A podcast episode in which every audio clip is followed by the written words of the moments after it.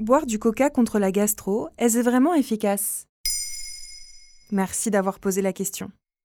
La gastroentérite est une inflammation de la muqueuse tapissant la paroi de l'intestin. Elle est responsable de diarrhée, de vomissements, parfois de fièvre et surtout de douleurs abdominales. Comme le rappelle le site de l'assurance maladie, la gastro peut être d'origine parasitaire, bactérienne, c'est la fameuse tourista du voyageur, et en période hivernale, elle est d'origine virale le plus souvent. Très contagieuse dans ce dernier cas, cette infection se révèle après une période d'incubation de 24 à 72 heures. Généralement, la fréquence des selles augmente, plus de 3 en 24 heures, et ces dernières deviennent molles ou liquides.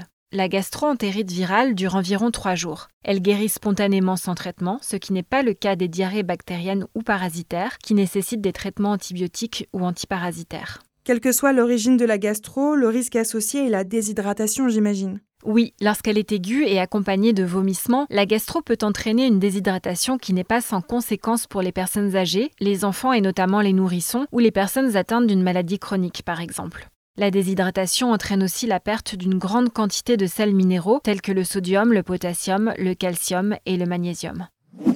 Pour contrer la déshydratation, chacun sa technique. Certains boivent de l'eau sucrée ou salée, de l'eau de cuisson du riz, de la tisane. Et bien souvent, on retrouve l'astuce du coca sans trop savoir s'il s'agit d'un mythe.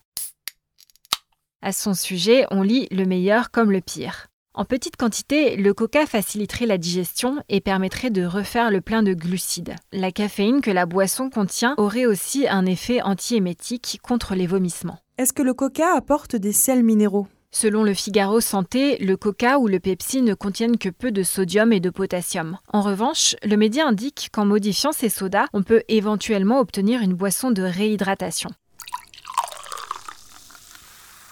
On commence par dégazéifier le coca, car les bulles agressent la paroi du tube digestif qui est lui-même déjà irrité. On dilue ensuite le coca dans un volume d'eau identique, puis on ajoute une cuillère à café de sel et une cuillère à café de jus de citron, source de potassium.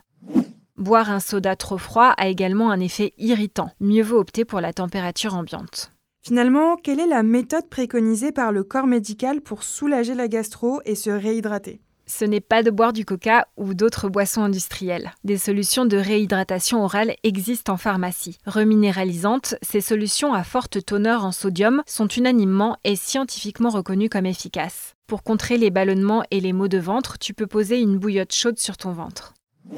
Il faut conclure en répétant qu'une bonne hygiène des mains est vraiment essentielle pour ne pas se contaminer et contaminer son entourage. C'est un rempart majeur pour contrer les virus de l'hiver.